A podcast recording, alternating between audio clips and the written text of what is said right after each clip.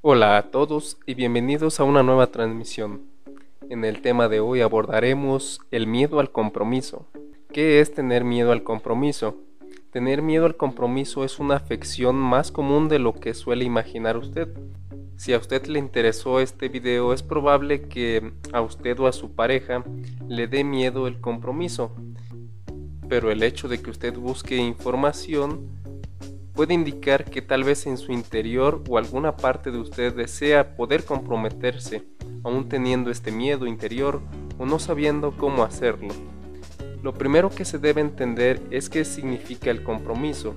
El compromiso es una decisión de amar y mantener el amor con la otra persona, hablando cuando es un compromiso entre parejas superando los diferentes obstáculos, ciclos vitales y decisiones importantes que se pueden encontrar en el camino.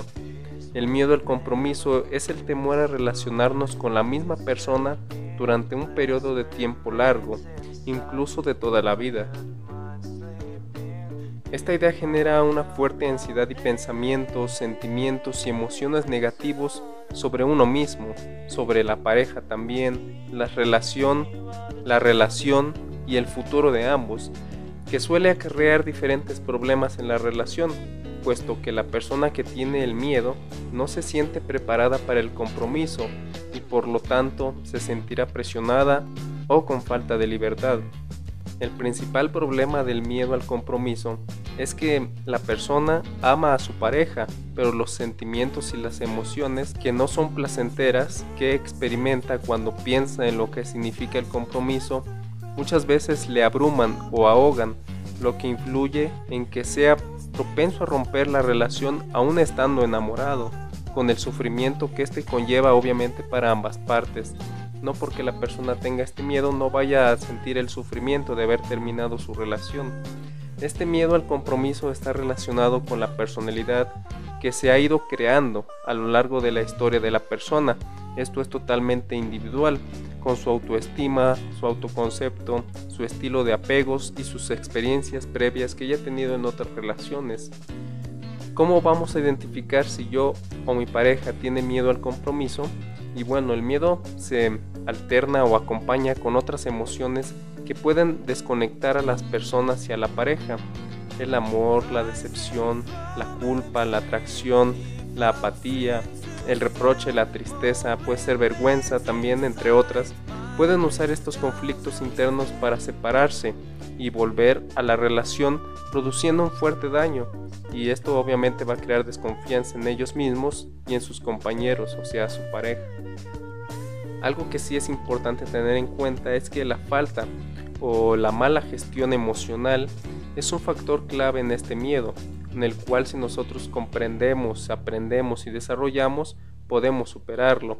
Se suelen tener muchas veces ideas preconcebidas sobre cómo debe ser el amor o las relaciones de pareja, lo que puede influir negativamente en este miedo.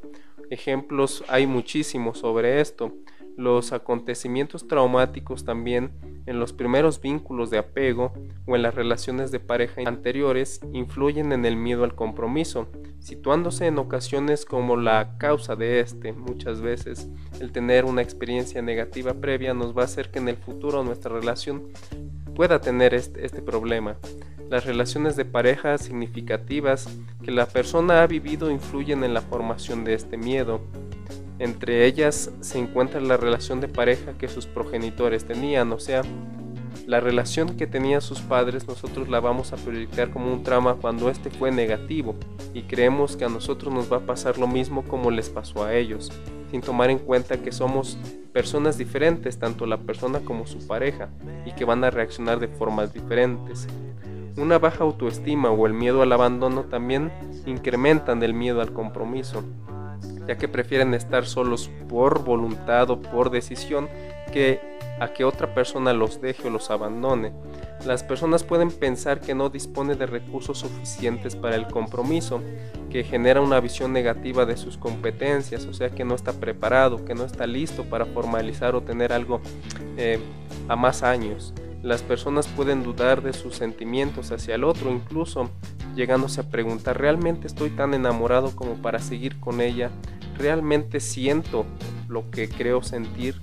Y las personas con una alta necesidad de control pueden tener miedo al compromiso al no poder anticipar ni asegurarse cómo será su vida en el futuro, su toma de decisiones, etc., si van a poder seguir teniendo la vida que llevan o tendrán que cambiarla por la otra persona.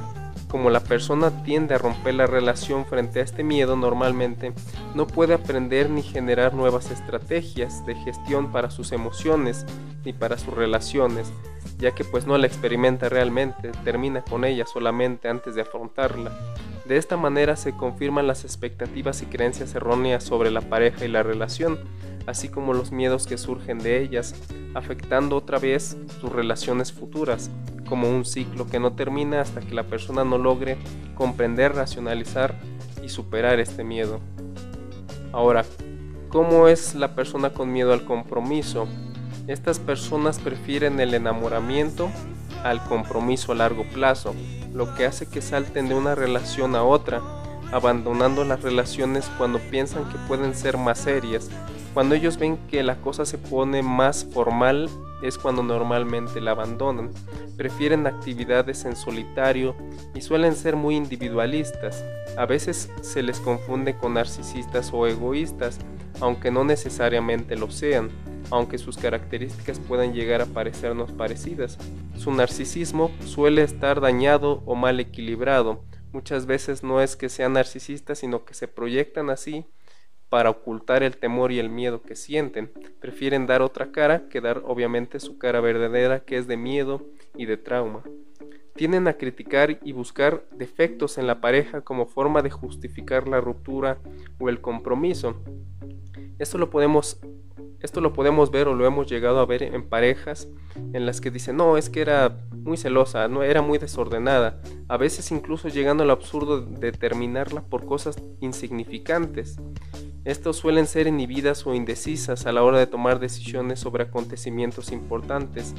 Ya puede ser como vivir juntos, casarse, tener hijos o etcétera. Ellos es, esto es un comportamiento individual que cambia de persona a persona.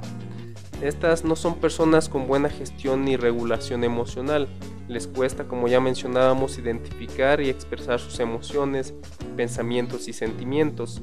Muchas veces se les, suele cuestionar de manera constante sus emociones y su relación. Si la otra persona cumple sus expectativas, si vale la pena tener o mantener la relación, si la relación ha cambiado para peor, si existen carencias en la pareja, falta de deseo, falta de apoyo incluso llegar al falta de sentimiento. Estas personas muchas veces se centran en las cosas negativas de la pareja, esto como ya lo mencionábamos para tratar de justificar la ruptura y en lo que pierden en lugar de los beneficios estando con ella. De este modo acusan a su pareja de su pérdida de libertad, de su pérdida de autonomía e independencia, algo que sienten de manera constante, aunque, no, aunque realmente no sea así. Recordemos que esto solamente es una percepción de ellos, que puede no ser real. Tienen a la racionalización, a buscar argumentos lógicos como excusas, algo que no saben gestionar en ellos mismos. Ellos van a tratar de encontrar razones lógicas para justificar su problema. No aceptan ni cumplen ciertas normas de la relación de pareja. Esto como rebeldía también, como lo mencionábamos, al no ser capaces de regularse a sí mismos. Como no deciden ni asumen el compromiso, se culpabilizan y responsabilizan del posible sufrimiento de la otra persona, argumento usado para dejar la relación y escapar de su miedo. Recordemos que estas suelen ser personas que no han tenido buenas relaciones en el pasado, o incluso que han visto esas malas relaciones con sus padres, ya sea por estar demasiado unido a ellos o por haberse sentido abandonados o no vistos cuando eran pequeños. Les puede costar desprenderse del rol que han vivido hasta el momento, dejar de ser hijos y convertirse en adultos, con la pérdida que conlleva dejar obviamente el dejar de ser niño, todos los privilegios que teníamos, para, pasar a ser un adulto que negocia, que se hace responsable de sí mismo y de su vida. Estas personas pueden llegar incluso a ser infieles para escapar de su miedo, e incluso para forzar a la pareja a dejarlos a ellos mismos si ellos no se atreven a tomar la decisión. La ruptura se produce frente a pasos importantes que hacen avanzar o afianzar la relación. Estos puntos hay que tenerlos bien en cuenta para poder identificarlos tanto en nosotros mismos como en nuestra pareja, ya que sería desafortunado encontrarnos con una persona que no comparta al menos nuestro mismo compromiso de querer algo a futuro. Muchas veces nosotros también cometemos el error de idealizar a la otra persona y esperar mucho de ella porque realmente no conocemos cómo es y cuando esta persona se muestra normalmente somos nosotros los que sufren, aunque las características de esta persona con el miedo al compromiso siempre hayan estado ahí, muchas veces nosotros nos hacemos de la vista gorda y preferimos no verlas, no creer la realidad que tenemos enfrente. Pero bueno, espero esta información le haya servido. Si usted tiene alguna duda o quiere alguna aclaración, no dude en comunicarse con nosotros a nuestras redes sociales. Sin más por el momento, nos vemos en una próxima.